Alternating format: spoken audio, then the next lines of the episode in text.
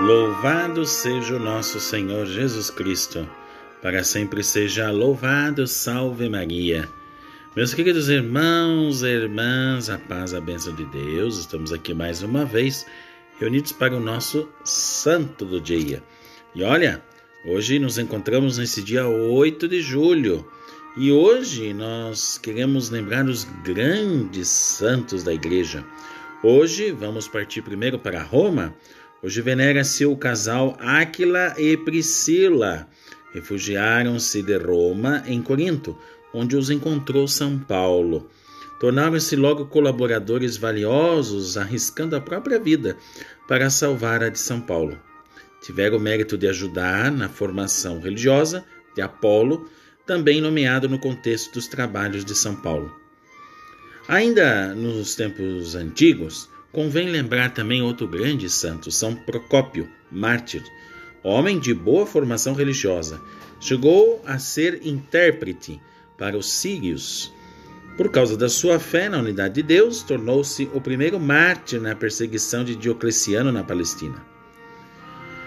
Mencionamos também hoje um grande papa, o Papa Eugênio III, para quem é um dos maiores teólogos né, de todos os tempos. Né? Inclusive, São Bernardo escreveu um livro de conselhos, né? um livro esse que se tornou grande e célebre. Né?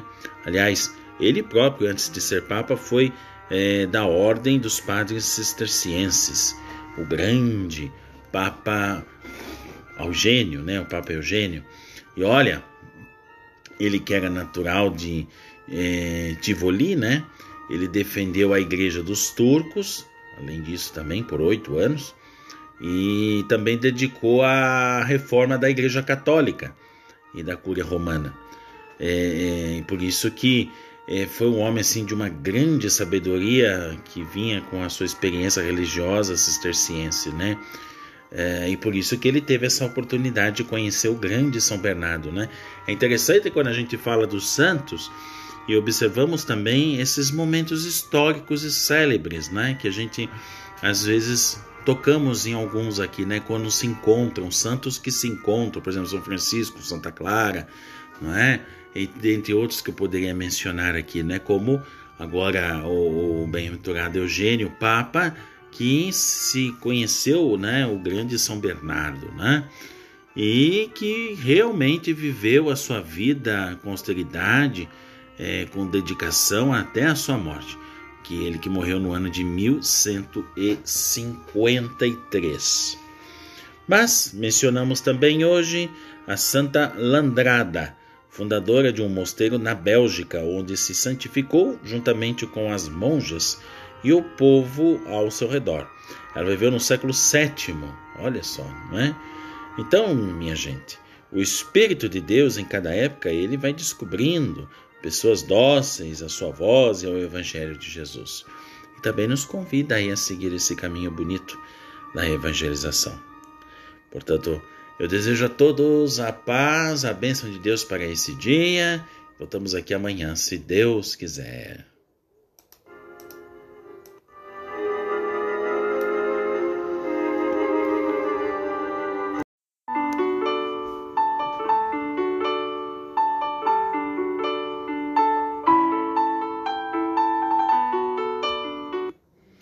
Louvado seja o nosso Senhor Jesus Cristo, para sempre seja louvado. Salve Maria. Meus queridos irmãos e irmãs, a paz e a bênção de Deus, estamos aí mais uma vez reunidos para o nosso santo do dia. Hoje, de modo muito especial, celebramos nesse dia 13 de julho um momento marcante para muitos de muitas comunidades. Hoje é a grande festa de Nossa Senhora, a Rosa Mística. Por isso, hoje nós vamos ouvir toda a história bonita do nosso querido amigo Monsenhor Edmilson Zanin, que vai nos partilhar um pouco dessa experiência, dessa história bonita de Nossa Senhora Rosa Mística. Vamos ouvir com todo o nosso amor e nossa dedicação neste dia, o Santo do Dia saudar com alegria você que me acompanha no Santo do Dia. Hoje, dia 13 de julho, a igreja celebra a memória litúrgica de Nossa Senhora Rosa Mística. Em 1947, em Monte Chiari, situada a alguns quilômetros de Brescia, lá no norte da Itália, uma enfermeira chamada Pierina Gilli, nascida no dia 3 de agosto de 1911, ela encontrava-se num quarto do hospital onde trabalhava, quando teve uma visão de uma belíssima senhora vestida com uma túnica púrpura e com um véu branco cobrindo-lhe a cabeça.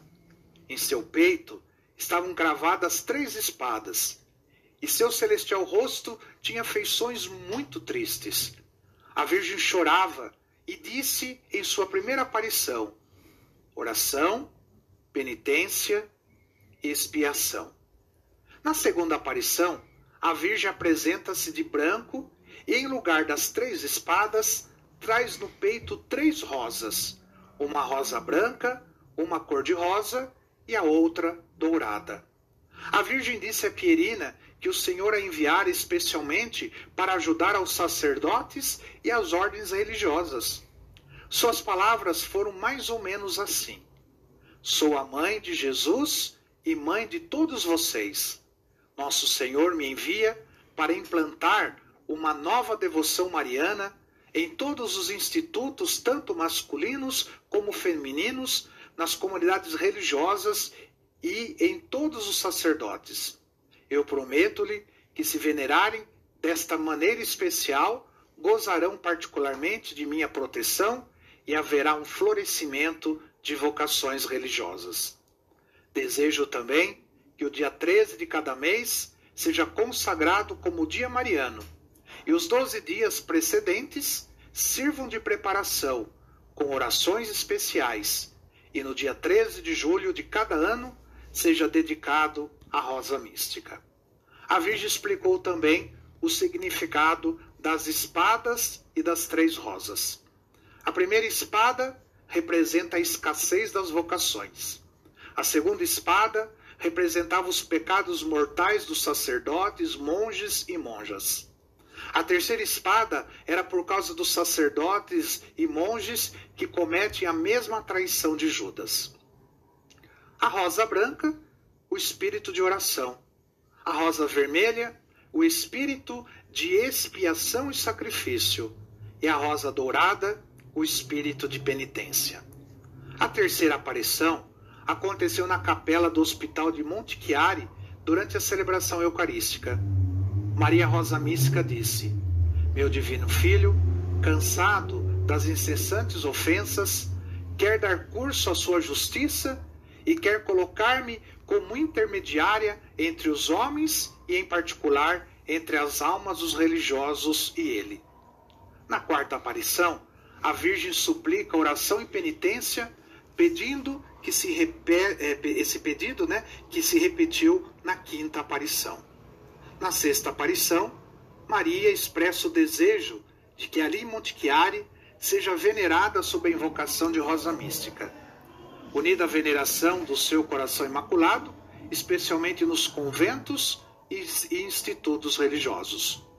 Na sétima aparição, a Virgem disse sorrindo: Eu sou a Imaculada Conceição, sou a Mãe da Graça, Mãe do meu Divino Filho Jesus Cristo Quero que ao meio-dia de cada 8 de dezembro seja celebrada a Hora da Graça por todo o mundo e prometo que, mediante esta devoção, serão alcançadas graças para a alma e para o corpo. Depois desses acontecimentos, Pierina passou vários anos em Brécia como ajudante em um convento de religiosas. Em 1966, começa a segunda etapa das aparições. Em fevereiro desse ano, Pierina volta a ver a Virgem Maria e lhe anuncia que aparecerá no dia 17 de abril em Fontanelle, um bairro de Monte Chiari. Nesse lugar, havia uma fonte numa gruta, onde ocorreram várias curas físicas e espirituais. A Virgem apareceu no dia anunciado e assim se manifestou. Meu divino Filho, Jesus, é todo amor e me enviou para dar um poder milagroso de cura a esta fonte que os enfermos e todos os meus filhos peçam perdão ao meu divino Filho beijem com muito amor a cruz, tirem água da fonte e bebam-na. Desejo que os enfermos e todos meus filhos venham à fonte da graça. Nossa Senhora se manifestou mais vezes.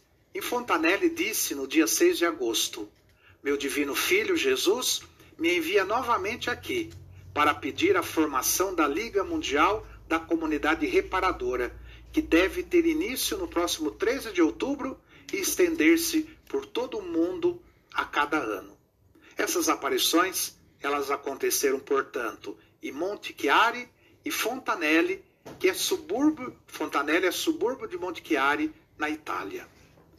Nossa Senhora Rosa Mística, rogai por nós.